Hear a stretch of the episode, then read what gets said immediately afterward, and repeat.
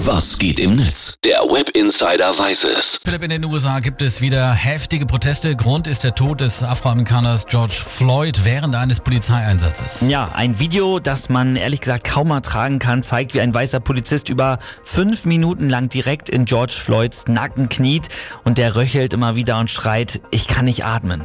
Relax. Man, I can't breathe my face. I can't breathe.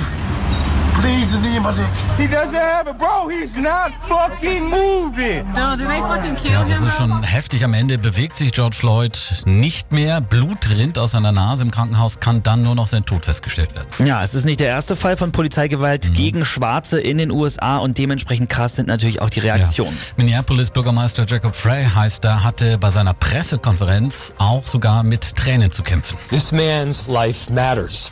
He matters. He was someone's son. And all I keep coming back to is that he should not have died. Being black in America should not be a death sentence. Er sagt, das Leben dieses Mannes war wertvoll. Alles, was ich denken kann, ist, dass er nicht hätte sterben sollen.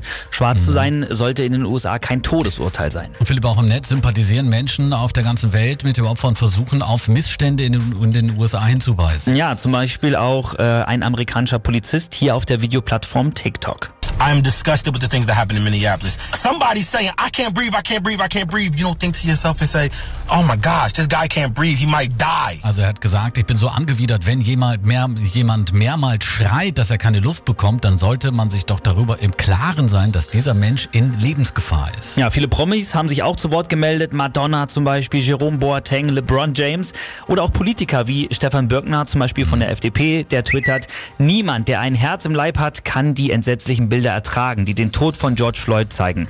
Niemand, der ein Herz im Leib hat, kann ertragen, dass jemand aufgrund seiner Hautfarbe angegriffen wird. Niemand, der ein Herz im Leib hat, kann Rassismus ertragen. Eine sehr traurige Geschichte. Auch Präsident Donald Trump hat sich schon bei Twitter gemeldet. Er verspricht eine schnelle Aufklärung des Falls. Die vier beteiligten Polizisten sind ja erst einmal suspendiert. Philipp, vielen Dank für den Blick ins World Wide Web. Gerne.